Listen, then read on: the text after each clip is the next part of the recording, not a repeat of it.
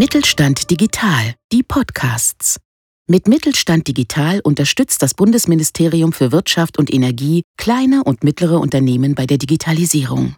Ob Plattformen, neue Geschäftsmodelle, KI oder digitales Bezahlen, wir machen Digitalisierung begreifbar. Hallo und herzlich willkommen beim Podcast des Kompetenzzentrums IT-Wirtschaft. In dieser Folge treffen wir auf Olga Kunkel von der Technischen Hochschule Wildau. Sie entwickelt im Kompetenzzentrum Angebote zur rechtssicheren Ausgestaltung von IT-Konsortien. Wir berichten aus dem Mittelstand und zeigen, wie Softwareanbieter durch technische Vernetzung und Kooperation die Herausforderungen der Digitalisierung erfolgreicher meistern. Wir stellen Unternehmen vor, die bereits gemeinsam Software-Gesamtlösungen anbieten und lassen Experten zu Wort kommen, die spezielle Unterstützungsangebote zum Aufbau von Softwarekonsortien entwickeln. Weitere Informationen, Leitfäden, Tools und Downloads finden Sie auf www.itwirtschaft.de. Welche Herausforderungen ergeben sich aus rechtlicher Sicht, wenn sich Unternehmen für eine Zusammenarbeit entscheiden? Die rechtlichen Herausforderungen einer Kooperation sind leider nicht zu vernachlässigen. Zu den allgemeinen Fragen nach dem Wie der Zusammenarbeit, also wer wofür zuständig ist, wer was wofür bekommt, kommen noch die Fragen des Kartellrechts beispielsweise, denn eine Zusammenarbeit, die den Wettbewerb einschränken kann oder zur Einschränkung führen kann, ist gesetzlich verboten. Die Fragen des Datenschutzrechts, die Fragen des Urheberrechts, die Fragen der Dateninhaberschaft, insbesondere heutzutage in den Zeiten der ähm, M2M Communication, des Internet of Things und andere smarter Lösungen. Die Fragen des Arbeitsrechts und auch Arbeitskommunikation, insbesondere wenn Teams aus unterschiedlichen Ländern betroffen sind, Fragen der Produkthaftung und vieles, vieles mehr. Welche rechtlichen Themen werden bei der Kooperationsbildung von IT-Unternehmen übersehen? Leider bleibt das Rechtliche grundsätzlich nicht selten auf der Strecke. Das Problem ist dabei jedoch, dass das Recht, das Gesetz nicht nach dem beurteilt, was wir sagen, sondern nach dem, was wir machen. Ein Beispiel. Eine Zusammenarbeit, bei der die Partner eine rechtliche Bindung wahrnehmen, ist nach der Auffassung des deutschen Gesetzes eine Gesellschaft bürgerlichen Rechts. Per se ist es nichts Schlimmes. Allerdings führt die GBE, die Gesellschaft bürgerlichen Rechts, zu teilweise unerwünschten Folgen, die leicht zu vermeiden sind durch die rechtzeitige äh, Klärung entstehender Fragen. Was sind die in Deutschland zulässigen Kooperationsformen? Grundsätzlich sind die Formen einer Kooperation so mannigfaltig, dass man sie kaum alle aufzählen kann. Dabei gilt in Deutschland das Prinzip, dass ja alles, was nicht explizit verboten ist, auch zulässig ist. Insofern kann, ein, kann eine Zusammenarbeit eine beinahe beliebige Form annehmen, solange sie gegen keine gesetzliche Bestimmung verstößt. Von der Durchführung einer kleinen Veranstaltung über die Produktentwicklung, gemeinsame Produktentwicklung bis hin zu einem gemeinsamen Marktauftritt, das alles stellt Zusammenarbeit dar. Auch das deutsche Recht kennt mehrere Varianten und Formen der Regelung dieser Zusammenarbeit, von den Lizenzvereinbarungen über die Gesellschaft bürgerlichen Rechts, die wir bereits angesprochen haben, bis hin zu GmbH. Welche Vor- und Nachteile bergen die bekanntesten Kooperationsformen? Zu den bekanntesten Kooperationsformen in Deutschland gehören zweifelsohne die bereits angesprochenen Gesellschaft bürgerlichen Rechts, GBE oder auch BGB-Gesellschaft genannt, und die GmbH.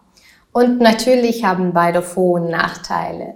Ähm, die Vorteile einer GBR, Gesellschaft bürgerlichen Rechts, liegen auf der Hand. Das ist zum einen die einfache Gründung, denn es ist keine Urkunde notwendig, keine Unterschriftenliste oder auch kein Notar. Keine Offenlegungspflichten, denn eine GBE wird in kein Register eingetragen und auch kein Mindestkapital. Die Nachteile sind allerdings auch nicht zu vernachlässigen, dass es persönliche, unbeschränkte und unbeschränkbare Haftung eines jeden Partners, so dass jeder Partner im Grunde genommen für die Erfüllung von Verbindlichkeiten von Verträgen der GBR zuständig ist. Das ist die äh, in der Regel gesetzlich vorgesehene gemeinschaftliche Vertretung, so dass nur alle Partner zusammen einen Vertrag für die GBR abschließen können. Und das ist die Unmöglichkeit der Anteilsveräußerung, denn an der GBR gibt es einfach keine ähm, Anteile, nur die Stellung als Gesellschafter. Das Hauptproblem der GBR ist aber ein ganz anderes. In der Regel nehmen die Partner diese Zusammenarbeit als nichts Festes wahr, nichts Institutionalisiertes. Und äh, diese Fehleinschätzung, dieser Irrtum der Rechtslage führt nicht selten zu den Rechtsstreitigkeiten, die durch eine durchdachte, vorbereitete Vertragsgestaltung oder auch bereits durch das Beantworten wichtigster Fragen im Vorfeld der Zusammenarbeit alle vermieden werden können. Auf der anderen Seite steht die gut bekannte GmbH. Sie hat ja auch ganz bekannte Vorteile. Sie hat eben gar keine persönliche Haftung der Gesellschafter. Sie ist, hat eine eigene Rechtspersönlichkeit. Wir können einen Dritten, einen Nichtgesellschafter als Geschäftsführer ansetzen. Grundsätzlich ist die GmbH natürlich sehr gut bekannt. Gibt es aber auch da Nachteile, klar. Wir brauchen immer Kapital für die Gründung und für die Fortführung der Tätigkeit der GmbH. Die Gründung und auch die Änderung des Gesellschaftsvertrages bedürfen einer notariellen Beurkundung, die ist auch zeit- und kostenintensiv. Und ähm, die Tätigkeit selbst ist bereits aufgrund der Offenlegungspflichten ein bisschen komplizierter. Auch da liegt aber das Hauptproblem nicht in diesen Nachteilen, sondern darin, dass ähm, diese Rechtsform grundsätzlich erst dann in Erwägung gezogen wird, wenn ein gemeinsames Business entsteht. Das bedeutet, dass wir für eine einmalige Durchführung einer gemeinsamen Veranstaltung natürlich eine GmbH nicht gründen würden. Und ähm, auch der gemeinsame Marktauftritt bedarf in seltensten Fällen der GmbH-Gründung. Insofern lässt sich festhalten, die perfekte Rechtsform der Zusammenarbeit existiert in Deutschland nicht. Es kommt vielmehr darauf an, wie die Partner die Zusammenarbeit gestalten wollen und was sie alles machen wollen. Mithilfe welcher rechtlichen Tools unterstützt das Kompetenzzentrum IT-Wirtschaft die Kooperationsbildung konkret? Grundsätzlich haben wir einiges erarbeitet, um die Unternehmen der IT-Branche im Thema Zusammenarbeit zu unterstützen. Zum einen bieten wir Infoveranstaltungen, Seminare und Workshops zu den Themen des Kooperationsrechts an, so dass Sie uns unmittelbar fragen können über alles, was die Zusammenarbeit mit sich bringt und was mit den rechtlichen Themen zu tun hat. Zum anderen haben wir einen Code of Conduct, einen Verhaltenskodex erarbeitet. Das ist eine ähm, Grundlage für die Zusammenarbeit, eine äh, Basis für die Gespräche auf Augenhöhe, ähm, die die wichtigsten Prinzipien der Zusammenarbeit auch aufführt und die für die Vertrauensbildung innerhalb einer Kooperation unabdingbar ist.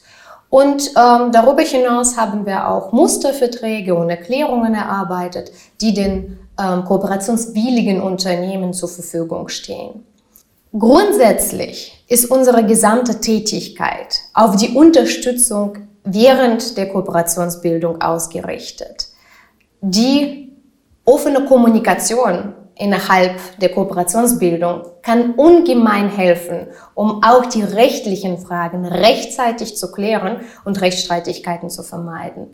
Wir unterstützen Sie gerne bei der Klärung rechtlicher Fragen, bei der Suche nach dem geeigneten Partner, bei der Entwicklung eines gemeinsamen Geschäftsmodells. Sprechen Sie uns an.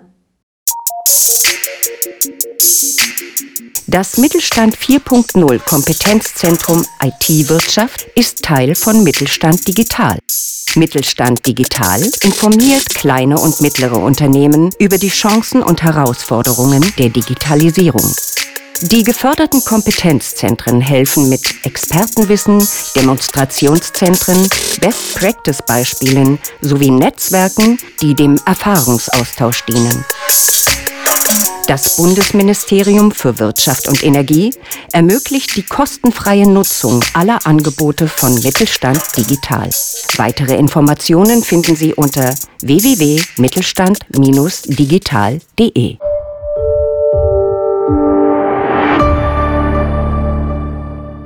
Sie hörten eine Folge der Mittelstand Digital Podcasts. Mit Mittelstand Digital unterstützt das Bundesministerium für Wirtschaft und Energie kleine und mittlere Unternehmen bei der Digitalisierung.